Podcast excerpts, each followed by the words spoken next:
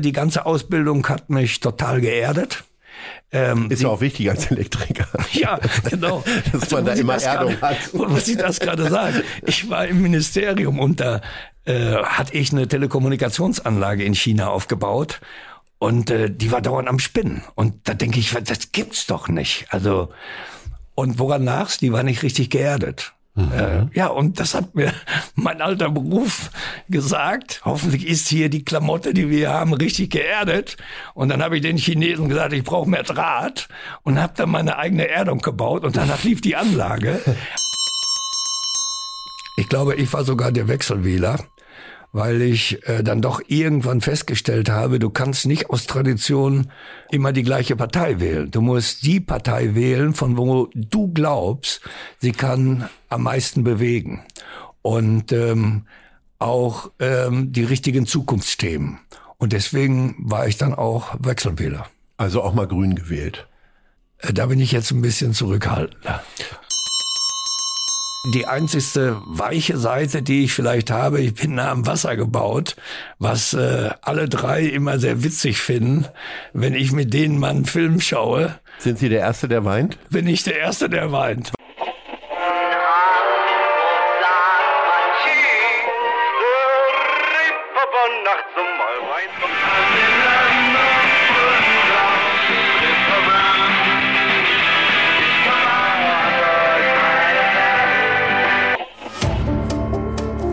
Leute. Das Hamburg-Gespräch mit Lars Meier. Jetzt. Heute ist bei mir zu Gast Michael Westhagemann. Moin, moin. Moin. Sie sind 1957 in Beckum im Münsterland geboren, ausgebildeter Starkstromelektriker, jetzt aber parteiloser Politiker. Seit 2018 Senator für Wirtschaft und Innovation der Stadt Hamburg und Vater von zwei Töchtern. Unüberhörbar stammen Sie aus Westfalen. Wo holen Sie sich ein Stück Westfalen in Hamburg? Ja, das ist gar nicht so einfach. Ich hol's mir immer dann, wenn ich ähm, so ein bisschen im Hafen unterwegs bin. Dann habe ich, das hört sich jetzt komisch an, aber dann habe ich so das Gefühl der Freiheit und das hatte ich im Beckum auch immer. Jetzt ist Beckum ja nicht bekannt dafür, dass sie einen großen Umschlagplatz für Container haben oder Richtig. auch einen Hafen haben. Aber ähm, was ist denn das Stück Freiheit in Beckum? Gibt es da so einen Dorfteich oder äh, es ist eine Stadt? Sorry für alle Beckumer. Aber äh, was ist denn da die Freiheit gewesen? Die Steinkuhle. Dort hat man künstliche Seen geschaffen aus den früheren Steinkuhlegruben, die man dort hatte. Und das gab uns immer ein Stück Freiheit. Deswegen war man auch immer so mit dem Wasser verbunden. Und das erinnert mich wahrscheinlich im Hafen an meine Jugend, die ich häufig in der Steinkuhle verbracht habe. Nun würde man ja von außen betrachten, also ich quasi, der in der Nähe von Hannover aufgewachsen ist, das ist nicht, noch nicht Ruhrpott und es ist auch nicht so richtig Münster, also die, die so für Pferde und äh, erste Fahrradstadt und so steht. Wofür steht denn Beckum? Also Beckum steht für Zementwerke. Es gab nämlich im Beckum zwei Zementwerke, einmal Bomke Bleckmann, was später Ridemix hieß, und Phoenix. Dafür stand Beckum. Du gucktest also aus dem Fenster und sahst die Schornsteine der Zementwerke. Mhm. Und ähm, dann war es genau richtig. Wir lagen relativ nah an Dortmund. Deswegen haben viele natürlich den Lieblingsverein Borussia Dortmund. Mhm. Und einige waren natürlich auch in Münster unterwegs. Das ist ja unsere große Beamtenstadt. Ähm, ja, und dann musste man sich entscheiden, wo man sich mehr äh, hingefühlt fühlte. Mhm. Und ehrlicherweise in meiner Jugend natürlich in Richtung Dortmund, weil ich in der Ausbildung als Starkstromelektriker auch auf einer Zeche mal unterwegs war, war Teil der Ausbildung. Und da fühlte man sich natürlich mehr dem Ruhrgebiet aber es hätte ja auch Bochum oder Schalke sein können. Das heißt, Sie sind richtig Dortmund-Fan, BVB-Fan? Also ich bin kein richtiger Fußballfan, um das vorauszuschicken. Das geht ähm, doch fast gar nicht in der Gegend, oder? Na, eigentlich nicht. Eigentlich nicht. Aber ich war von Hause her Schwimmer und war nie so dem Fußball äh, zugeneigt. Äh, und das mag es sein. Und äh, ehrlicherweise, wenn ich hier in, in Hamburg an die Fußballvereine denke, hat natürlich St. Pauli schon einen gewissen Charme. Deswegen war es für mich immer schwer, äh, mich richtig zu outen. Ist es jetzt der HSV oder ist es jetzt St. Pauli? Also ich bin immer dazwischen. Aber jetzt ist es St. Pauli eigentlich doch eher, Ja, oder? ja, also ich ich sag mal, Sie sagen. sind ja kein Sportsenator, Sie müssen da ja nicht Genau. neutral sein, denke Genau. ich, denn die anderen Senatorinnen, die haben ja auch äh, sehr eindeutige äh, Neigungen, was die Vereinszugehörigkeit angeht. Allen voran die zweite Bürgermeisterin, die Werder Bremen-Fan ist. Ich glaube, das stößt hier eher auf Unmut dann, Ja. äh, wenn man noch einen ganz anderen Verein favorisiert. Ähm, Sie haben gerade gesagt Schwimmen und äh, Sie sprechen von Freiheit, wenn Sie ähm, am Hafen stehen. Ist Wasser für Sie ein total bedeutsames Element? Ja, jetzt, wo wir darüber sprechen, ähm, kann man das schon sagen. Äh, wenn ich überlege, wie viel Trainingsstunden ich im Wasser verbracht habe in meiner Jugend und äh, wenn ich am Hafen bin und ähm, dann gibt es mir auch eine gewisse Freiheit. Allerdings auch, und das mag die Verbindung sein, wenn man im Ausland reist oder ins Ausland reist, und ich habe eine Zeit lang auch in Hongkong gelebt, hast du unmittelbar auch wieder diesen Bezug zum Wasser. Ähm, das mag schon so sein, dass Wasser besonders anziehend auf mich ist. Was ist denn das Faszinierende am Schwimmen? Ich langweile mich immer, wenn ich so mal vier Bahnen Brust schwimme. Abgesehen davon, dass ich dann irgendwann drohe, auch abzusaufen.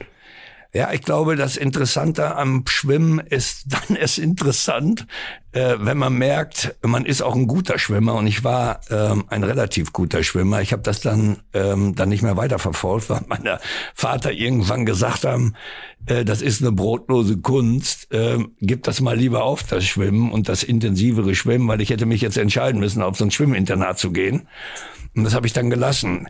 Das ist, als Schwimmer bist du Einzelkämpfer und du musst dich selbst motivieren und musst dann natürlich auch, ähm, ich sag mal, den Drive haben, ja, immer schneller zu sein als alle anderen, wenn du im Becken hängst. Und das ist ja überschaubar, äh, die Bahnen, die rechts und links neben dir sind, sodass du die Wettbewerber eigentlich klar im Blick hast. Und ähm, ja, dementsprechend musst du natürlich auch dich anstrengen, wenn du das Schwimmen gewinnen willst. Diese Idee des Einzelkämpfers, zieht sich das durch ihr Leben und wird man nur deswegen dann auch beruflich so erfolgreich, dass es sie an die Spitze eines äh, großen Unternehmens getrieben hat oder eben jetzt auch äh, an die Spitze einer Behörde? Nein, du musst beides haben. Du musst auch ein guter Teamplayer sein. Was mir im Schwimmclub immer gut gefallen hat, war die Gemeinschaft unter uns. Und ich war auch mal im Volleyballverein lange Jahre und habe in einer Mixgruppe gespielt. Ich glaube, die Kombination ist es. Du musst äh, guter selbst äh, ja selber ein eigener Motivator sein und du musst diesen Spirit aber auch in einem Team unterbringen können. Das heißt, ähm, nur ein guter Teamplayer und ein gutes Team ist am Ende des Tages erfolgreich. Kommen wir mal von Beckum und dem Becken, Schwimmbecken zu den Lieblingen, also nach Hamburg. Welches ist Ihr Lieblingsrestaurant? Äh, Casa di Roma in der langen Reihe. Welcher ist Ihr Lieblingsbuchladen? Ja, da gibt's ein Thalia in der Europapassage. Welches ist Ihr Lieblingsanzuggeschäft? Ja, das ist äh, braun. Welcher ist Ihr Lieblingsort am Hafen? Ja, da muss ich äh, jetzt tatsächlich sagen, das ist der Hafenclub sogar, weil ich dort gerne bin, weil man da einen fantastischen Ausblick hat, gerade im Sommer, wenn man auf der Terrasse sitzt. Welche ist Ihre Lieblingskneipe? Äh, Das ist Tenas, eine große Neumarkt. Das ist äh, nicht weit von unserer Behörde. Und da gibt's immer Feierabendbier dann. Ja, nicht immer, aber doch häufiger. Ja. Wenn wir über das Lieblingsanzuggeschäft sprechen, ähm, wie sehr fühlen Sie sich verkleidet, immer noch einen Anzug zu tragen? Oder ist es, äh, weil ich sag mal, Sie kommen ja vom Handwerk, da trägt man Blaumann oder äh, keine Ahnung was. Äh, und dann ging es irgendwann in den Anzug über. Oder ist es irgendwo doch jetzt auch Teil Ihrer Persönlichkeit, einen Anzug zu tragen? Also wenn man mich beobachten würde, würde man feststellen, dass ich ähm, überwiegend Kombination mittlerweile wieder trage, weil ich ähm, den Anzug nicht ganz so mag. Ich mag es lieber ein bisschen leger und mittlerweile noch mehr als leger, um ehrlich zu sein. Äh, aber natürlich gehört auch ein Anzug dazu, insbesondere dann, wenn man besondere Gäste empfängt oder ausländische Gäste hat, dann gehört auch fairerweise auch eine Krawatte wieder dazu. Ich glaube, man muss das äh, sich so ein bisschen anpassen. Und ähm, von daher, ähm, ja, man muss einen Anzug tragen, aber dann muss er auch perfekt sitzen. Und von daher muss man da die richtige Beratung haben und da fühle ich mich ehrlicherweise bei Braun ganz gut aufgehoben. Jetzt haben ja Millionen Leute im Homeoffice gesessen und Zoom-Konferenzen gemacht. Waren Sie dann eher der Typ, der oben äh, Hemd und Krawatte trug und unten Jogginghose? nee, das habe ich nicht. Also so einer bin ich dann auch nicht. Ich trage dann wohl Jeans, weil ich gerne Jeans trage äh, und oben dann ein lockeres Hemd und in der Regel habe ich keine Krawatte im Homeoffice vorgehabt. Wie wird man eigentlich Starkstromelektriker? Das ist ja wahrscheinlich ja nichts, was einem, wenn man zum, zum Berufsinformationszentrum geht, also zumindest äh, in unseren Jahren gab es die noch, so als Orientierung, dass die, äh, dass jemand sagt, ja, das machst du jetzt mal. Wie sind Sie da reingerutscht? Das war auch relativ einfach. Mein Vater war Starkstrom oder Elektromeister hieß es früher, war auf einem Zementwerk tätig und dann wurde, da ich mit dem Schwimmen beschäftigt war und als ich mit der Schule fertig war, gar nicht lange gefragt, äh, dann habe ich gesagt, Mensch, Vater, was soll ich eigentlich machen? Och, machen wir Starkstrommelektriker. Ich habe da schon mit einem, einem Freund gesprochen, du kannst dann bei Bombke Bleckmann anfangen. Und so bin ich da reingerutscht. Mhm. Und ehrlicherweise hat es mir auch Spaß gemacht. Mhm. Ähm, ich, das war irgendwie faszinierend, auch in die Fußstapfen von meinem Vater damals zu treten, auch Starkstromelektriker zu werden. Von daher, so bin ich da rangekommen. Ist das von den Handgriffen eigentlich das gleiche wie Elektriker, nur halt, dass man noch mit mehr Voltzahl zu tun hat und es alles eigentlich auch lebensgefährlicher ist? Ähm, äh, der Starkstromelektriker ist von der Berufsorientierung ein bisschen äh, anders. Man würde sagen, nicht nur, dass er mit, mit, mit mehr Volt umgehen kann und mehr Ampere. Nein, dazu gehört Steuerungstechnik. Also nicht das, was man im normalen Hausbau wiederfindet. Äh, da geht es beim Starkstromelektriker darum, große Antriebe zu steuern, äh, dafür die Schaltanlagen zu bauen. Also das ist schon etwas herausfordernder. Äh, äh, und was man auch äh, bedenken muss, man geht häufig mit, mit explosionsgeschützten Anlagen um. Deswegen auch noch so eine zusätzliche Ausbildung auf der Zeche, wo man unter Tage natürlich den Strom auch exgeschützt nur unterbringen kann, weil es dürfen keine Funken entstehen. Ja, und, und das ist einfach das, was den Starkstromelektriker zu dem normalen Elektriker unterscheidet. Als Sie das dann damals gemacht haben, wie weit waren Sie vom Wirtschaftssenator entfernt? Also gab es da mal einen Gedanken zu sagen, so, irgendwann ziehe ich die Handschuhe aus und will mal ins Büro oder Chef werden bei Siemens? Überhaupt nicht. Also ich habe äh, zu der Zeit nie an, an, an solchen Dinge gedacht. Äh, und auch der weitere Schritt war geprägt durch den frühen Tod meines Vaters. Der ist mit 47 schon gestorben an Krebs. Und äh, dann hat mich mein Onkel an die Seite genommen und hat gesagt, Mensch Junge, Denk doch mal darüber nach, ob du nicht noch äh, weiter etwas machst, um zu studieren. Da kommt eine Informatik auf uns zu, der hat in Paderborn gelebt und da war Nixdorf Computer und hat mich dann eigentlich auf eine neue Schiene gebracht. Und da meine damalige Freundin äh, in einer Ausbildung in Paderborn war, war es dann zwangsläufig wieder so, dass ich einfach dann nach Paderborn umgesiedelt habe äh, und habe dort äh, weiter studiert. Ja, und das war alles nicht geplant. Also studiert in Paderborn? Ja, ich habe Informatik ein bisschen gemacht, äh, war dann noch bei Nixdorf Computer, äh, zwischenzeitlich auch mal bei einer BOG, das war ähm, eine Niederlassung in Münster, bin dann ähm, 85 wieder zurück an die Fürstenallee, da wo, die, wo das Hauptquartier, wenn man so sagen kann, von Nixdorf war und bin dann für Nixdorf äh, eine ganze Zeit lang im Ausland unterwegs gewesen, schwerpunktmäßig in Asien, habe die Stationen Hongkong, ähm, Tokio, Singapur und China gemacht. Und ähm, habe eine ganze Zeit lang deswegen in, in Hongkong gelebt. Und war ich wieder nah am Wasser, weil wir das eben hatten. Und bin immer von Hongkong äh, nach äh, China rein, wo es damals äh, nur Menschen gab und, und Fahrräder so habe ich China kennengelernt. Ein bisschen wie Münster. Ja, gibt's auch nur Menschen und Fahrräder. Genau, gibt's nur Menschen und Fahrräder. Und äh, bin dann immer in, ins Ministerium und habe denen dann unsere Anlagen vorgestellt, unsere Datenverarbeitungsanlagen und Telekommunikationsanlagen und habe mich so äh, fast fünf Jahre in Asien rumgetrieben. Wie sehr hat Ihnen denn diese handwerkliche Arbeit geholfen? Vielleicht auch so, also ich glaube ja, ich habe, ähm, bevor ich Abitur gemacht habe, habe ich in, im Sommer mal vier Wochen bei einem Tiefbauunternehmen gearbeitet und habe in der Baugrube gestanden. Und das hat mir totalen Respekt gegeben vor jeder Art von äh, Berufen, weil ich dort wirklich, die Leute haben ganz komisch mit einem gesprochen, weil die alle dachten, man wäre irgendwie total bescheuert, wenn man nur da in der Kuhle steht und äh, äh, quasi Sachen ausbaut. Und das hat mich sehr geprägt für mein ganzes Leben. Immer wieder Respekt vor unterschiedlichsten Berufsgruppierungen äh, zu haben. Geht Ihnen das auch so? Ganz genauso, ganz genauso. Also ich fand, die ganze Ausbildung hat mich total geerdet. Ähm, ist ja auch wichtig als Elektriker. Ja, genau. Dass also, man da immer Erdung grade, hat. Was ich das gerade sage. Ich war im Ministerium und da äh, hatte ich eine Telekommunikationsanlage in China aufgebaut und äh, die war dauernd am Spinnen. Und da denke ich, das gibt's doch nicht. Also und woran lag's? Die war nicht richtig geerdet. Mhm. Ja, und das hat mir mein alter Beruf gesagt. Hoffentlich ist hier die Klamotte, die wir haben, richtig geerdet. Und dann habe ich den Chinesen gesagt, ich brauche mehr Draht und habe dann meine eigene Erdung gebaut und danach lief die Anlage. Also du kannst immer wieder sehen, du kannst immer auf deine Erfahrungswerte zurückgreifen und du hast ja auch während der Ausbildung die unterschiedlichsten Menschen kennengelernt und das prägt mich bis heute, glaube ich. Also auf dem Land hilft man sich ja mal so gegenseitig. Ne? Äh, wie viele Häuser haben Sie mitgebaut und haben da äh, Sachen gemacht? Also für meinen Bruder habe ich mit meinem Vater das Haus fast alleine gebaut. Da haben wir uns nur den Maurer geholt. Äh, die, ähm, das war auch meine erste größte Herausforderung. Die ganze Elektrik kam von mir.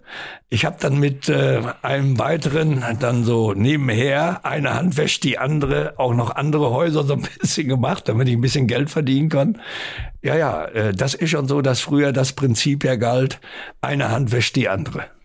So, und jetzt sind Sie irgendwann in Hamburg gelandet. Was unterscheidet denn jetzt die Hanseaten von den Westfalen? Also ich glaube, dass die Hanseaten zurückhaltender sind, die Westfalen noch sind, zurückhaltender. Ja, noch zurückhaltender. genau. Also die die Westfalen sind ja schon sehr zurückhaltend und äh, aber die Hamburger sind noch zurückhaltender und das ist manchmal auch hinderlich, ähm, weil gerade dann, wenn man den Standort noch stärker nach vorne bringen will und äh, nicht nur den Hafen reflektieren möchte, dann muss man schon noch offener sein für neue Themenfelder und die muss man dann auch in die Welt hinaustragen. Äh, und da könnte Hamburg, glaube ich, können alle noch gemeinsam mehr dazu beitragen, dass es das gelingt.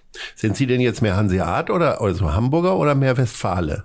Und was für eine hanseatische Tugend haben Sie sich denn jetzt so angeeignet über die Jahre? Also erstmal glaube ich, bin ich immer noch von Hause aus irgendwie doch äh, Westfale geblieben. Hab vielleicht an der einen oder anderen Stelle gelernt, dass eine Zurückhaltung doch vielleicht auch manchmal ganz hilfreich ist. Ähm, das ist auch eine gute Tugend. Ich will ja nicht sagen, dass es eine schlechte Tugend ist. Ich will nur sagen, nur manchmal ist sie gar nicht so angebracht. Also man muss dann immer so schauen. Also ich lebe ehrlicherweise sehr gerne hier in Norddeutschland. Ich sage ausdrücklich Norddeutschland, weil ich ja die Verantwortung auch hatte von Siemens für Norddeutschland. Da habe ich die Schleswig-Holsteiner kennengelernt, die Mecklenburg-Vorpommern, ähm, dann Niedersachsen, Bremen. Ich muss ehrlicherweise gestehen, ich hatte eine Zeit lang die meisten Freunde in Bremen und finde Bremen auch als Stadt total super noch ein bisschen kleiner als Hamburg, aber auch die Menschen. Ich finde das einfach toll. Die Niedersachsen natürlich auch klasse. Ich habe viele Delegationsreisen machen dürfen, sowohl mit den Bremern, mit den Niedersachsen, mit den Schleswig-Holsteinern, mit den Hamburgern, weniger mit den Mecklenburg-Vorpommern. Aber ich habe dann gemerkt, wie, wie, wie alle auch ein bisschen anders ticken. Ob du einen Schleswig-Holsteiner hast oder einen Bremer hast und ich habe immer gesagt, Mensch, warum gibt es hier eigentlich diese Landesgrenzen? Warum verständigt man sich nicht darauf, wir sind wirklich gemeinsam Norddeutschland? Oh, alle fünf Jahre, ich bin ja auch schon viele Jahre hier, gibt's die Idee des Nordstaats. Da haben wir es jetzt wieder, die Diskussion. Nein, ich will nicht die Diskussion über, über den, den Nordstaat. Ich, ich will nur immer die Grenzen aus den Köpfen dieser Menschen rausbekommen. Ähm, das muss nicht der Nordstaat sein.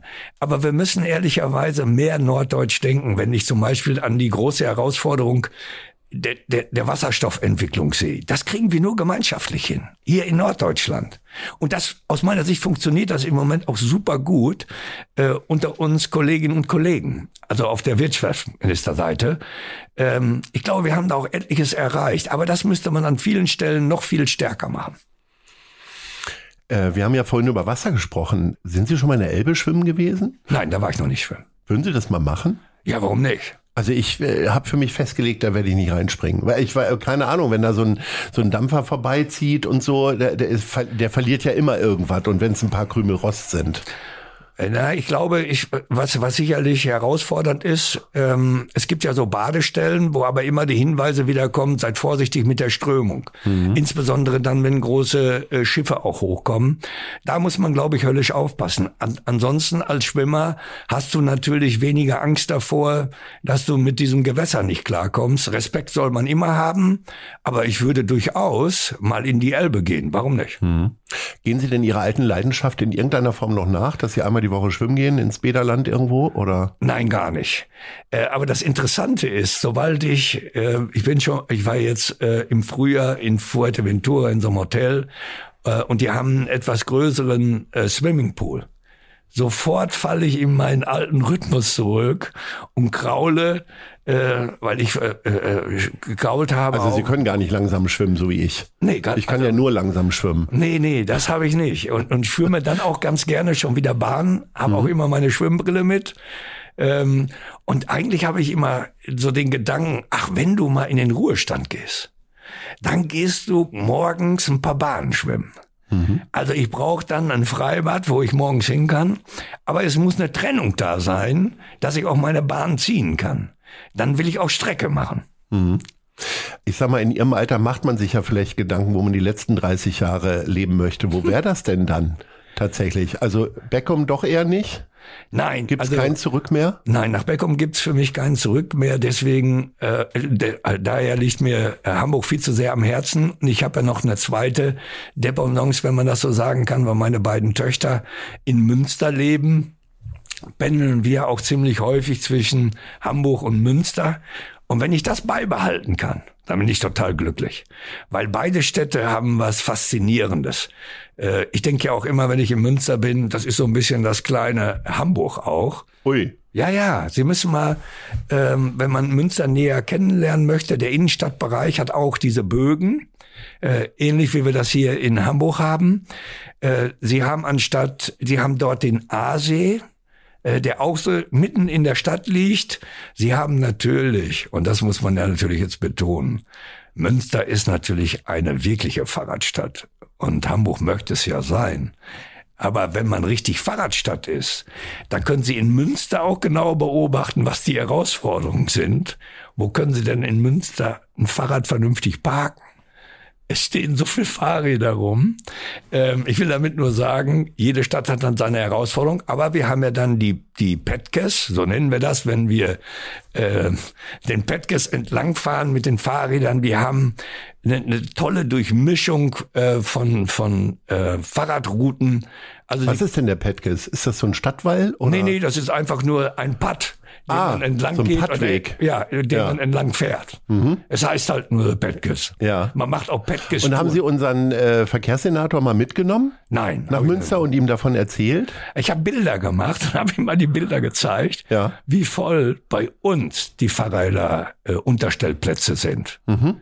Und da kannst du auch sehen, dann funktioniert's. Warum das hier in Hamburg nicht so funktioniert, da steht ja einer leer, habe ich mir sagen lassen oder stand in der Zeitung, mhm. kann ich gar nicht nachvollziehen. Aber gut, so sind die Unterschiede halt. Die Verkehrsbehörde ist Ihnen ja, ist der Wirtschaftsbehörde ja irgendwann mal unterstellt gewesen und dann ist sie quasi abgeklemmt worden im Zuge der Koalitionsverhandlungen mit den, äh, von der SPD und den Grünen. Äh, sind Sie da ein bisschen froh darüber, dass Sie dieses Streitthema los sind? Weil der wird ja eigentlich, da wird ja eigentlich immer nur über das Gleiche geredet. Stau. Ja, das hat aber zwei Seiten. Also ich bin jetzt nicht unbedingt sehr traurig, dass es nicht mehr machen muss. Aber es hatte auch sehr viel mit Technologie zu tun. Ich glaube, wenn man äh, in den öffentlichen Nahverkehr äh, reinschaut, ähm, dann gibt es Herausforderungen, ja. Wenn man auf die Deutsche Bahn schaut oder auf unsere S-Bahn und U-Bahn, dann gibt es dort auch extreme Herausforderungen, die sich aber technologisch lösen lassen. Und äh, da kommt bei mir natürlich wieder die Technologie zutage und die Innovation, weil ich glaube, dass nur, wenn wir das richtig treiben, zum Beispiel die Digitalisierung der Strecke, die wir nach Bergedorf haben, die wir dringend nach Harburg haben müssten, ähm, dann lässt sich auch noch einiges besser gestalten. Halbzeit. Und damit machen wir hier kurz Werbung und zwar für unseren Kooperationspartner, die Zeit. Ich beginne jeden meiner Arbeitstage mit der Elbvertiefung, dem kostenlosen Newsletter von Zeit Hamburg. Was die Elbvertiefung besonders macht, sie ist relevant und prägnant, persönlich und enthält fundiert recherchierte Lesestücke von Autorinnen und Autoren der Zeit. Alle wichtigen Infos rund um Hamburg gibt es auf www.zeit.de slash Elbvertiefung oder von montags bis freitags um 6 Uhr im E-Mail-Postfach. Klickt mal rein. Wir kommen zu unserer nächsten Rubrik. Das sind die Fragen der anderen Leute. Und ähm, da haben wir Leute gefragt, äh, welche Frage sie äh, an sie haben und haben tatsächlich auch welche gefunden. Äh, und damit starten wir jetzt mal. Hallo, Herr Westhagemann. Hier ist Agnes Fritz von der Millantor Gallery. Könnten Sie mir bitte Ihr Lieblingsbild in Ihrer Wohnung beschreiben? Das ist ein Segelschiff, das hängt bei mir an der Wand. Schon wieder Wasser. so. Und ist das eine Fotografie oder ein Gemälde? Also ist so, ein, so eine, ja, mehr so ein Fotografie-Gemälde. Das ist so auf. Ein Fotografie-Gemälde. Ja, Wir ja. wissen alle, was Sie meinen. also ein fotorealistisches Gemälde. Genau, ganz so. genau. So, dann kommt die nächste Frage. Moin, Herr Senator. Hier spricht Carsten Jahnke und ich würde gerne wissen, welches Konzert haben Sie zuletzt besucht? Ja, also Herr Jahnke kenne ich ja sogar und ähm, es war das letzte Konzert, was ich besucht habe bei Helene Fischer und das war auch sehr gut. Da bin ich jetzt tatsächlich anderer Meinung, dass das gut sein kann, aber äh, da legen wir jetzt mal äh, alles drüber, was wir hier haben. So, und ähm, jetzt haben wir sehr viel über, die, äh, über das Handwerk gesprochen. Ja. Und dann ging es aber ja nun doch in die Anzüge und in die Chefposition als CEO bei Siemens. Ja. Äh, Kam denn da der Einzelkämpfer durch oder wie, wie, wie, wo war da der Antrieb, auf einmal zu sagen, so Leute, ich zeige euch jetzt, wie es geht und ich mache jetzt mal den Chef? Ja, also im Konzern musst du natürlich schon äh, auch ein guter Einzelkämpfer sein, um dich auch durchsetzen zu können. Aber die Teamarbeit ist natürlich auch extrem wichtig. Äh, das Wichtigste ist allerdings, äh, wenn du in so einem Konzern tätig bist, dass du auch auf Vorstandsetage sichtbar bist. Das ist mir dann auch irgendwo gelungen. Und ähm, meine größte Herausforderung war immer, dass ich 2003 bin ich dann nach Hamburg gekommen ähm, mit unterschiedlichen Aufgaben am Anfang. Und es war klar, dass ich eigentlich nur drei, vier Jahre hier oben bleiben würde, weil dann steht der turnusmäßige Wechsel an. Äh, und habe mich dann aber doch äh, lange, lange halten können, äh, bis der Käser zum Schluss sagte, so, wir sagen, Mann, jetzt warst du lange genug da oben in Norddeutschland, jetzt musst du noch mal was anderes machen. Da war ich neun, 58 Jahre alt und habe gesagt, naja, Herr Käser, ich kann ja noch mal mit meiner Frau sprechen, aber ich weiß nicht, ob ich noch mal äh, diesen Standort verlassen möchte, was ihm fast schon klar war. Und dann bin ich ähm, ehrlicherweise ähm, natürlich durch alle Funktionen bei Siemens gegangen, viel Abwechslungsreiches kennengelernt und hatte mir dann eigentlich gesagt, so, hier oben ist es ganz schön, hier willst du eigentlich bleiben. Mhm. Und dann war vorbei. Nee, dann habe ich äh, gesagt, ich überlege mir das nochmal und habe ihm dann gesagt, wissen Sie was, Herr Käser, ich würde ganz gerne mit 60 aussteigen. Mit 60 kannst du aber nur aussteigen, wenn der Vorstandsvorsitzende sagt, okay, Westhagenmann, wir machen bei dir mal wieder eine Ausnahme. Äh, und ich bin dann auch für euch immer da, sicherlich selbstständig in der Phase dann danach. Aber man bleibt, glaube ich, sein gesamtes Leben lang Siemensianer, wenn man da so lange tätig war. Und von daher äh, war das dann auch der richtige Schritt, weil wir haben zwei Enkelkinder und wenn du dann im Ausland wieder unterwegs gewesen wärst, ähm, dann wäre das sicherlich nicht für meine Frau so schön gewesen, diese Enkelkinder nicht auch häufig um sich zu haben und äh, die Töchter zu entlasten. Ist denn das Angebot relativ konkret gewesen? Auf was haben Sie verzichtet? Australien oder Angola ich, oder? Ich wäre wahrscheinlich wieder nach Asien gegangen. Und das wäre ja langweilig gewesen. Ne? Ja, aber ähm, ich liebe eigentlich Asien und meine Frau auch. Und wir hatten auch tatsächlich mal vor, ähm, in den 80er Jahren, da war es allerdings noch nix so, äh, sogar nach Singapur zu gehen. Und, und kurz bevor es soweit dann war, ähm, bin ich dann nach Siemens gewechselt, weil es drohte sich schon an, dass Siemens den äh, Nixdorf äh, übernehmen würde. Und ich hatte mir damals gesagt, Mensch, da ich schon ein Angebot parallel von Siemens hatte, ist vielleicht gut, dass du schon mal vorher bei Siemens bist, bevor die ähm, Nixdorf übernehmen. Und das war auch genau der richtige Schritt zum richtigen Zeitpunkt. Ich war dann in der Zentrale unten in, in München für Siemens und habe dann auch die Übernahme äh, dann aus Siemens Sicht mit begleiten dürfen. Das war ehrlicherweise immer eine spannende Zeit. Ich hatte auch immer den Eindruck, dass ich immer zur richtigen Zeit am richtigen Ort war. Aber okay, so ist es. Du kannst nichts planen. Wie kommt man denn als äh, Westfale mit der ganzen Lebenskultur in München klar? Also gar nicht mal klischeehaft Biergärten und so. Das, äh, so ein Pilzken trinkt man ja in Westfalen auch, aber nicht in der Größe und auch wenig mit Schunkeln, ne?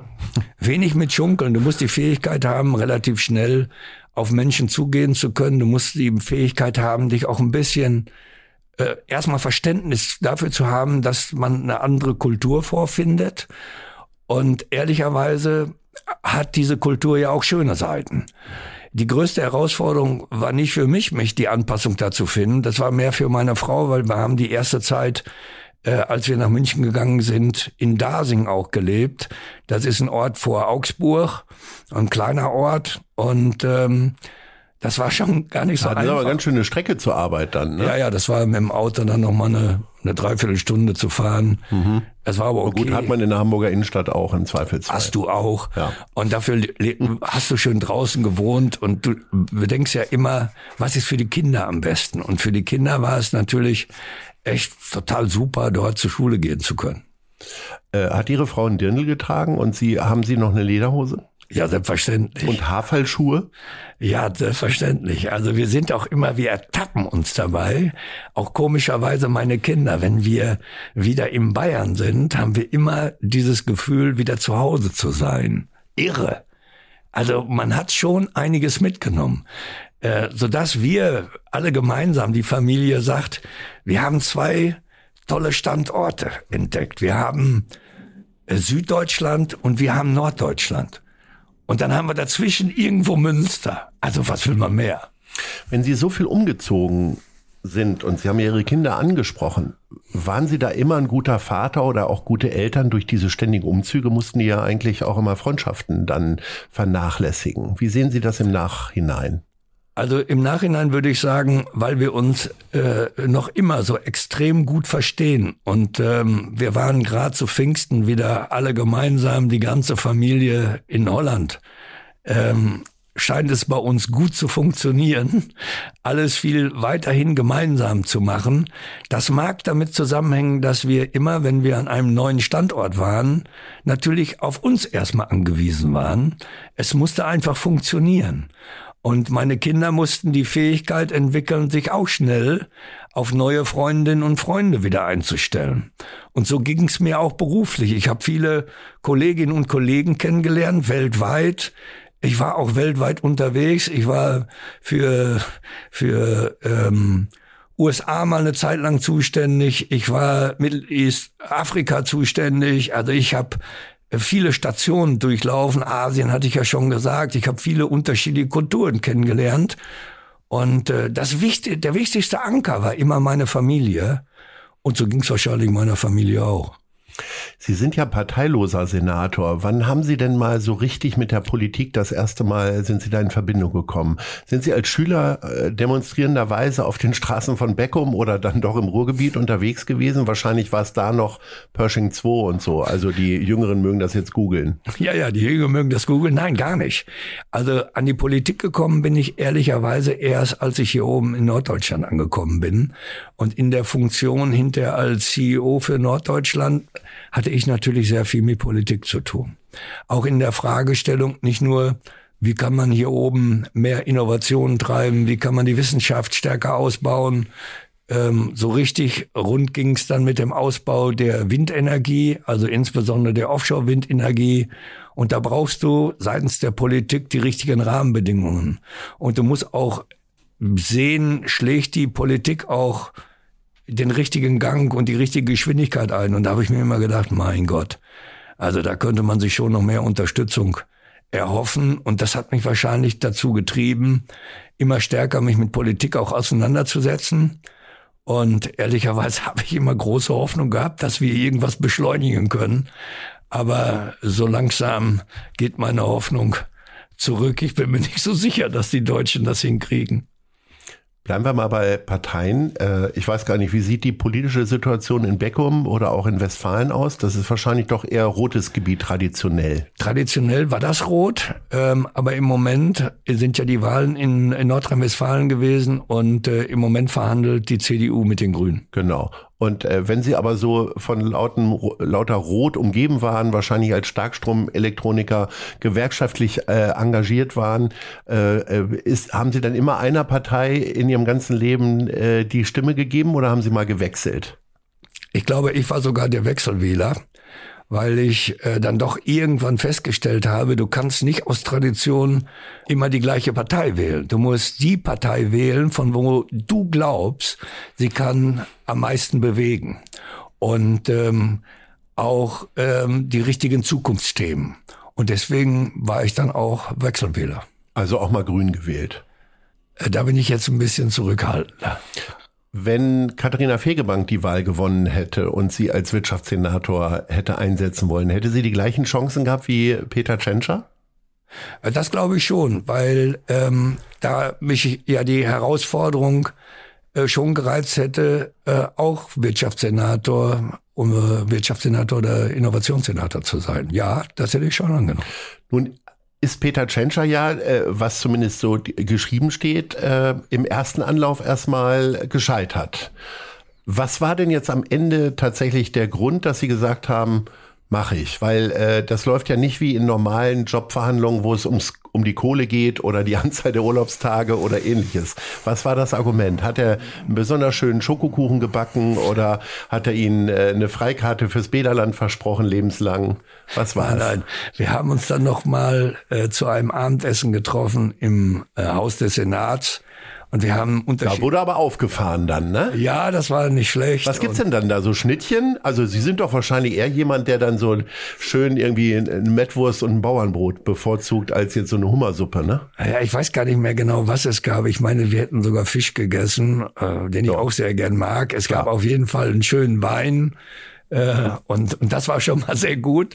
Und wir haben dann ein paar Themenfelder gestriffen. Und er hat auch so ein bisschen, oder wir haben darüber reflektiert, was sind die großen Herausforderungen, die vor uns liegen. Und ich habe das aus meiner Sicht so beschrieben. Und äh, bin mit einem ganz guten Gefühl sogar aus diesem Gespräch rausgegangen. Aber letztendlich musste auch diese Entscheidung meine Frau am Ende des Tages mittreffen oder die Familie, um zu sagen, okay. Und sind Sie mit der wiederum auch Fisch essen gegangen oder wie haben Sie die rumgekriegt? Nein, nein, das haben wir äh, normal bei einem Gläschen rum bei Rum? Nein, in Ruhe, in Ruhe mal ein Gläschen äh, Wein auch wiederum ah, okay. hinbekommen. Ja. Und äh, nein, entscheidend war, äh, dass sie am, dass sie am Ende gesagt hat, du, du musst selber äh, wissen, solange wie dir das Spaß macht, mach es. Und äh, ja, so bin ich dann dazu gekommen. Und ich sag mal, mit jeder Faser zeigen Sie hier zumindest in diesem Gespräch, dass es Ihnen wahnsinnig viel Spaß macht. Das heißt, Sie werden die Legislaturperiode auch beenden? Also ich würde mich da nie festlegen wollen, weil ähm, ich hatte ja gesagt, es muss auf der anderen Seite wiederum Spaß machen. Die Herausforderungen müssen so sein, dass man sagen kann, oh, die kannst du auch gut bewältigen. Und die Gesundheit muss natürlich mitspielen. Und wenn das alles hinhaut, dann werde ich noch eine Zeit lang machen. Wir kommen mal zwischendurch zu einer weiteren Rubrik, das ist das Wissenswerte über Hamburg. Oh. Der höchste Berg in Hamburg ist nur 116 Meter hoch. Wann sind Sie eigentlich das letzte Mal Ski gefahren? Vor drei Jahren in Südtirol. 1922 wurde die erste Ampel in Deutschland zur Verkehrsregelung bei uns in der Hansestadt in Betrieb genommen. Bei welchem Thema sehen Sie im wahrsten Sinne des Wortes rot? Also was macht Sie richtig wütend? Richtig wütend macht mich eigentlich, wenn ich so in einem Stau stehe. Ähm, Sagt der ehemalige Verkehrssenator. Ja, genau. Aber das ist leider so. Das, wenn ich das macht mich echt wütend. Was machen Sie dann? Sind Sie dann italienisch und hupen auch ganz viel oder machen Sie einfach die Musik lauter und singen? Ich mache die Musik lauter und versuche mich abzulenken. Und Singen Sie dann auch mal mit? Ja, das kann ich sehr Bei welchen gut. Liedern, oh, bei welchen Liedern singen Sie denn mit? Ja, das kann ich Ihnen ganz gar nicht genau sagen. Ich bin jetzt nicht der große Liederkenner, aber wenn Ja. ich eins, ein bekanntes äh, dann habe, was mir äh, in Erinnerung äh, ruft, dann singe ich mit. Das heißt, Sie stehen im Stau und singen Atemlos von Helene Fischer. Das, das könnte mir nicht passieren, glaube ich, aber äh, wird ein anderes Lied sein. Okay, na gut. In Hamburg haben Frauen ein Durchschnittsalter von 81,3. Männer dagegen werden durchschnittlich 76,3 Jahre alt. Wie würde der Titel Ihrer Lebensbiografie lauten? Oh, der hat äh, viel erlebt, der ist viel rumgekommen, der hat sich auch viel zugemutet und äh, hoffentlich hat er noch ein Buch zum Schluss geschrieben, um das alles auch nochmal für die Nachwelt festzuhalten. Und der hat den Altersdurchschnitt doch etwas nach oben getrieben. Es wäre jetzt ein sehr langer Titel, da hätten wir schon bei Social Media auch ein Problem mit dem Hashtag. Können wir das mal sein. zusammenfassen? Der hat eine ganze Menge erlebt oder was wäre der Titel? Ja, der hat eine ganze Menge erlebt. Und äh, jetzt tatsächlich ernsthaft, haben Sie es ja selber angesprochen, Sie wollen ein Buch schreiben? Ich überlege immer, ob ich das tue. Und äh, ist das dann so, dass man sich äh, jetzt schon darauf vorbereitet und ein bisschen Tagebuch schreibt? Ich meine, Tagebuch ist hier in Hamburg ein gefährliches Thema, ne? Also zumindest war seit dem Warburg-Skandal. Ja, ja. Haben Sie schon mal Tagebuch geschrieben? Nein, ich hole alles aus meinen Erinnerungen raus. Okay, und äh, das heißt, haben Sie tatsächlich mal angefangen, weil äh, oder Nein, noch nicht. Also, Okay. aber ich, es ist ein, ein, ein ständiges Thema, ähm, wo auch meine Frau sagt, schreib das alles mal in deinem Buch auch rein. okay. Na, dann können wir uns ja mal, also ich sag mal, Carsten Broster schreibt ja Bücher innerhalb von zwei oder drei Monaten, hat man manchmal das Gefühl. Da wird ja die Zeit für Sie auch sein. Dann fährt man mit dem Zug nach äh, Münster und dann schreibt man in der Zeit das Buch, nehme ich an. Ja, ich weiß nicht, ob ich so schnell bin wie Carsten. Äh, der kann Ihnen ja helfen, Ja, genau, möglicherweise. der kann mir, kann mir helfen. Also ähm, das wird sicherlich eine Herausforderung werden. Wir haben jetzt gerade Carsten Broster schon angesprochen. Es gibt ja in so einer Koalition ja durchaus auch äh, nicht immer eine Meinung. Also vielleicht manchmal auch parteiintern gar nicht. Mit welchem, mit welcher Kollegin oder Kollegen streiten Sie am liebsten? Also gar nicht mal, dass Sie äh, rot sehen, sondern mit wem tauschen Sie auch am liebsten streitbar Argumente aus? Ja, das ist ja naheliegend, dass das der Umweltsenator ist. äh, Aha, aha, jetzt erwischt. erst dann. Ja, ja, erwischt. Und ähm, ja, ich finde, äh, man muss offen an gewisse Themen reingehen. Mich fuchst es ein wenig, wenn ich sie nur ideologisch irgendwas äh, betrachte. Und, und deswegen sind das, äh, Und das macht Jens Kerstern. Ähm, das will ich nicht sagen, dass er es macht, aber teilweise in der Partei ähm, sind schon einige, glaube ich, so unterwegs. Und das kriegst du nur aufgelöst, indem du darüber natürlich auch mal diskutierst, reflektierst und dann vielleicht auch mal äh, länger dafür brauchst, um zum Ergebnis zu kommen. Sie haben, wir haben wahrscheinlich nach Ihrer Meinung viel zu wenig über Wasserstoff äh, gesprochen. Ich sag mal, es gibt so Personen, äh, die bringt man immer sofort mit einem Thema äh, zusammen. Also die Sängerin Sarah Connor wird sofort immer mit Delmenhorst zusammengebracht. Äh, die Scorpions bringt man mit Hannover und dem Wind of Change in Verbindung. Und äh, wenn man ihren Namen hört, dann weiß man, da kommt auch gleich Wasserstoff. Können Sie mal in drei Sätzen sagen, was das für eine Faszination für Sie ist? Also außer, dass das Wort Wasser drin vorkommt und Ihre Liebe zum Wasser haben wir ja nun schon gehört. Genau. Ich glaube, die Klimawende bekommen wir nur hin, wenn wir weggehen von den fossilen Energieträgern hin zu dem grünen Wasserstoff. Und damit ähm, haben wir dann den Stoff, den wir brauchen, um CO2 zu reduzieren und viele Branchen zu dekarbonisieren. Viele sind sich ja nicht ganz sicher, ob das jetzt die einzige Lösung ist irgendwie. Äh, Es gibt ja auch durchaus Stimmen, die sagen, äh, da muss noch mehr gehen an ganz anderen Stellen. Manchmal auch rückwärtsgewandt, weil man sagt, naja, Atom ist jetzt doch nicht so schlimm, irgendwie Atomkraft. Ja, es, es gab ja oder gibt ja auch die Alternativen, die wir in unterschiedlichen Ländern auch sehen, die weiterhin auf Kernkraft aufsetzen. Es gibt auch viele, die sagen, wir werden wahrscheinlich auch synthetische Kraftstoffe nochmal wiedersehen.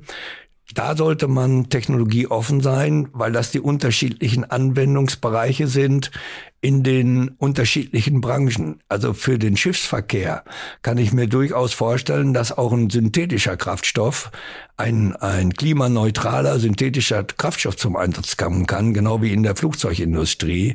Das muss nicht immer alles äh, grüner Wasserstoff sein. Wir bleiben beim Thema Grün. Sie sind als Pfadfinder aufgewachsen, also als Jugendlicher sind Sie aktiv gewesen bei den Pfadfindern. Ähm, dann trollt man durch die Wälder rund um Beckum. Gibt's da richtig viele große Wälder oder ist das eher gebirgig oder wie sieht das da aus? Ja, da gibt's äh, auch Wälder. Aber als Pfadfinder geht man dann, ich war in Pfadfinder St. Georg, sind wir im Sommer und natürlich auch Ostern immer in die sogenannten Zeltlager gefahren. Es hat uns sogar einmal bis nach Frankreich gebracht. Ui. Ja, ja, also da fand ein internationales Pfadfindertreffen statt, wo wir dann drei Wochen verbracht haben. Und das muss ich ehrlicherweise sagen, ich war Cornet. Die meisten können das jetzt nachschlagen, was es überhaupt bedeutet. Da bist du verantwortlich für eine Gruppe von Jugendlichen. Ähm, und du musst dann natürlich auch sicherstellen, dass im Zelten alles in Ordnung ist. Und das hat mir immer große Freude gemacht. Wie alt waren. Sie da? Bitte? Wie alt waren Sie da? Äh, Ich glaube, mit zwölf bin ich angefangen und dann war ich in der 14, 15. Also schon in der vollen Pubertät. Und ähm, ich sag mal, ich habe jetzt so recht romantische äh, Vorstellungen von so einem Zeltlager, gerade wenn es dann nach Frankreich geht. Äh, Hat es da bei Ihnen dann auch geknistert, sozusagen? Nee, das hat nichts geknistert. Also wir hatten tolle, also ich hatte tolle Freunde. Äh, wir haben andere äh, Dinge im Kopf gehabt. Ähm, ja, wir haben, naja, alles verrät man ja nicht. Es war immer Doch, eine doch, schöne hier Zeit. schon. Ach, hier schon? Ja, ja, Ja, ja, ruhig. wir haben dann einfach mal auf die Also Chance- den, Frau, den Mädchen haben Sie noch nicht hinterher geguckt. Nein, die Mädchen, waren noch, die Sie waren, nicht ganz so in, waren nicht ganz so interessant, aber wir haben da schon mal den Alkohol ausprobiert. durchaus. Äh, weil da ja. hatten wir in, in, zu Hause hier in Deutschland doch mehr Schiss vor. Da hat's funktioniert. Aber ist das nicht auf dem Dorf? Also ich war tatsächlich jetzt äh, auf einer Konfirmation in Westfalen. Da äh, wohnt mein bester Kumpel und mein Patenkind. Und die gesamte Konfirmationsgesellschaft hatte die Erwartung, dass dieser Junge mit 14 jetzt sein erstes Bier trinkt. Quasi äh, innerhalb der Konfirmationsveranstaltung. Äh, und ausgerechnet ich habe die äh, Gesellschaft darüber aufgeklärt, dass das gar keine so gute Idee ist, Ja, genau. den Jungen jetzt dahin zu treiben. Ja, finde ich auch. Äh, äh, ich selber habe tatsächlich mit 14 schon mehr als zwei Bier getrunken gehabt. Äh, wie, aber das ist doch bei Ihnen auch so gewesen, dass das Ja, quasi zum gesellschaftlichen Engagement gehörte, oder? Ja, mit 14, 15 fängt man natürlich an, das auszuprobieren. Und äh, das haben wir in Frankreich mit Pernod probiert. oh, ganz schlechte Idee. Ja, genau. Und das war eine ganz schlechte Idee. Äh, ich glaube, wir waren zwei Tage lang betrunken und hätte uns fast auch schon die verfrühte Heimkehr äh, ja, bringen können. Aber die hatten noch mal auf uns Rücksicht genommen. Und sind Sie dann so erwischt worden auch oder waren Sie eher jemand, der, dem man das nicht so zugetraut hat? Das große Glück hatte ich. Also ich habe immer mit auch Sachen ausgeheckt und war auch immer ganz schnell dabei, aber ich bin nie groß auffällig gewesen. Ja, in dem Fall sind wir auffällig geworden, weil man hatte uns gesucht und wir lagen irgendwo in einem Graben. Oh. Äh, und von, von daher konnten wir das auch nicht verbergen. Also da sind wir richtig aufgefallen. Okay, aber das wurde dann später ruhiger. Ja, ja, Alles. absolut, alles so. Wann haben Sie das letzte Mal Pernod getrunken? Äh, Danach habe ich nie wieder Pernod getrunken. Es gibt ja so Getränke, bei mir ist es Southern Comfort. Das könnte ich nie wieder riechen, weil es da mal eine schwere Eskalation mit gab, um Ja. das mal so auszudrücken. Bei- mir war es Pernod und dann war es auch noch mal danach Jägermeister. Seitdem trinke ich auch kein Oh. Aber wenn Sie Pernod mehr. ausschließen, dann ist ja eigentlich alles, was nach Anis riecht für Sie. Also dann können Sie auch nicht zum Griechen gehen, oder? Ja, nee, das kann ich wieder. Also Ja? das, das kann ich Und doch. Sambuca im Casa di Roma Ja, geht kann- auch. Geht immer, geht immer. Sie haben äh, vorhin ja, oder beziehungsweise Sie haben darüber gesprochen, äh, Frau und zwei Töchter. Was ist denn Ihre weibliche Seite tatsächlich? Meine weibliche Seite. Ja, also ich sag mal, das macht ja schon auch weicher, wenn man stetig von drei Frauen umgeben ist.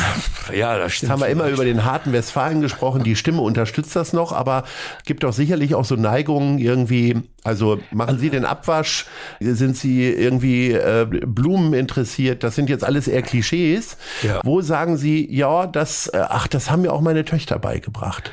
Ja, viele Dinge. Also Hausarbeit erledige ich ehrlicherweise sehr gerne. Ich mache auch den Abwasch gerne. Ich bringe mich gerne auch in die Küche ein. Bin auch gerne im Garten, wenn einer vorhanden ist. Und in Münster sind welche vorhanden. Ja, ich, also ehrlicherweise, ich- hätte mir ja gut vorstellen können, dass wir auch einen Jungen gehabt hätten. Aber es sind zwei Mädchen dabei rausgekommen. Auch gut. Ähm, ehrlicher, ja, man muss vielleicht auch sagen, dass äh, die einzigste weiche Seite, die ich vielleicht habe, ich bin nah am Wasser gebaut, was äh, alle drei immer sehr witzig finden, wenn ich mit denen mal einen Film schaue. Sind Sie der Erste, der weint? Bin ich der Erste, der weint. Was sind denn so Filme, die Ihnen Tränen in die Augen? Ich finde das ja äh, ehrlich gesagt auch mal an mir beobachtet ganz schlimm, dass es fast dieselben Filme immer sind. Also immer, wenn Winnetou stirbt, da heule ich seit 40 Jahren. Ja, also wenn Leute sterben und das ist vorher ganz schlimm gewesen, kann ich schon heulen. Mhm. Und, und meine Kinder sagen, was hast du denn schon wieder? ich kann das nicht genau beschreiben, aber da bin ich echt nah am Wasser gebaut. Also so ist es halt. Jo. Jo. Ich sag mal, als Senator muss man viel arbeiten, aber es wird einem sehr viel abgenommen. Also man wird durch die Gegend gefahren, im Zweifelsfall äh, Akten werden vorbereitet und so weiter. Wie sehr ist denn selbst der Mann dann äh, am Wochenende oder in der Freizeit? Sie haben das jetzt gerade angedeutet mit der Gartenarbeit und so. Sind Sie dann auch immer noch so jemand, der so einen Hang zum Handwerk hat und dann, keine Ahnung, in Serie Vogelhäuschen baut oder äh, irgendwie sowas? Ja, also ich habe weiterhin dann äh, tatsächlich den Trieb, etwas zu unternehmen, was zu machen. Ich treibe immer noch, das ist vielleicht jetzt ein bisschen zu kurz gekommen, immer noch ganz gerne Sport. Ähm, gehe gerne mit dem Hund von meiner Tochter ausgiebig spazieren und versuche ihn immer noch ein bisschen zu erziehen. Ähm, baue mit den Kindern ganz gerne, weil wir jetzt im Frühjahr wieder hatten, haben wir neue Vogelhäuschen entdeckt, die wir dann gebaut haben. Also das macht mir Freude. Wir haben jetzt noch mal äh, überlegt, ob wir nicht im, im Frühjahr auch ein, ein, ein, ein etwas größeres, jetzt kein großen Swimmingpool, aber ein größeres Planschbecken in den Garten bauen können. Aber nicht zum Bahnen ziehen, ne? sondern eher Nein, nein, nicht zum Bahnen ziehen, aber ähm, ich, das ist schon etwas Größeres, vier Meter mal 1,80 Meter, den wollen wir dann jetzt mal bauen und wollen mal gucken, dass wir dann im Frühjahr für die Kinder oder spätestens im Sommer ein kleines Planschbecken haben. Und das macht mir Spaß. Wenn wir über Filme schon gesprochen haben, äh, und ich sag mal, Münster fällt einem auch sofort Tatort ein. Sind Sie so ein Tatortgucker jeden Sonntag 2015? Nein, gar nicht. Ich gucke kein Tatort. Was gucken? Gibt es eine Sendung, wo Sie sagen, dafür verschiebe ich einen Termin oder sind Sie mittlerweile schon ein bisschen weiter als ich und äh, gucken das dann in der Mediathek? Ich gucke das dann in der Mediathek. ja. Äh, was ich gerne schaue, äh, sind zum Beispiel so Dokumentare, Filme. Mhm.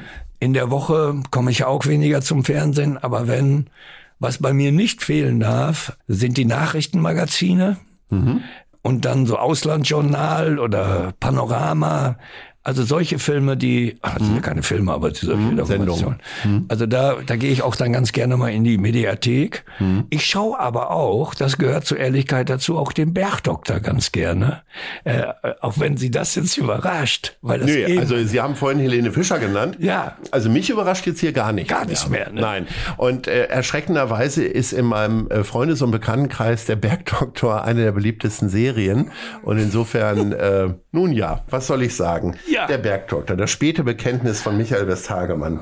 Äh, was liegt denn dann auf dem Nachttisch? Julia-Romane oder was äh, lesen Sie für Bücher? Ist es dann tatsächlich eher so zum Ausspannen oder am Ende doch noch eine Akte? Also nein. Also was ich immer gerne lese, sind spannende Romane. Und was ich jedem noch mal empfehlen kann, weil das auch ganz spannend ist, ist das Buch Blackout damit man hier auch mal vorbereitet sein kann. Was passiert eigentlich? Ist ja auch eine Serie. Ähm, ich weiß gar nicht, bei einem Streaming-Kanal. Ja, das, das, den, mhm. den gibt's bei, ähm, das ist ein bisschen anders, bei Netflix. Mhm. Äh, aber Blackout ist ein Buch. Mhm. reflektiert, was passiert, wenn äh, in Deutschland, Europa dann der Strom ausbricht. Strom mit, ausfällt. Äh, ausfällt und was dann eigentlich alles so ausbricht. Das äh, mhm. ist ganz spannend. Wir sind schon am Ende und dann gibt's nur noch zwei Fragen zu beantworten. Wo sehen Sie sich in fünf Jahren? Ich hoffe in fünf Jahren mit meiner Frau unterwegs in einem Campingwagen und irgendwo an einer schönen Stelle Halt zu machen und zu sagen, boah, haben wir es gut. Wo sehen Sie Hamburg in fünf Jahren? Ich hoffe, dass Hamburg dann wirklich ähm, die Wasserhauptstadt sein wird, grüne Wasserhauptstadt, weil da liegt jetzt eine Riesenchance. Verpassen wir diese Chance, ja, dann weiß ich auch nicht, was mit Hamburg passiert. Michael Westhagemann, das war ein sehr vergnügliches Gespräch, hat mir sehr viel Freude bereitet. Ich hoffe, dass wir uns bald wiedersehen und Sie noch mehr aus dem Pfadfinder Ferienlager aus Frankreich erzählen und viele andere Dinge. Herzlichen Dank und Ahoi. Ahoi. Das war gute Leute. Das Hamburg-Gespräch mit Lars Meier. Von der Gute-Leute-Fabrik, der Szene Hamburg und dem Zeitverlag. Folgt dem Hamburg-Gespräch als Podcast auf allen bekannten Streaming-Plattformen. Jeden zweiten Montag neu.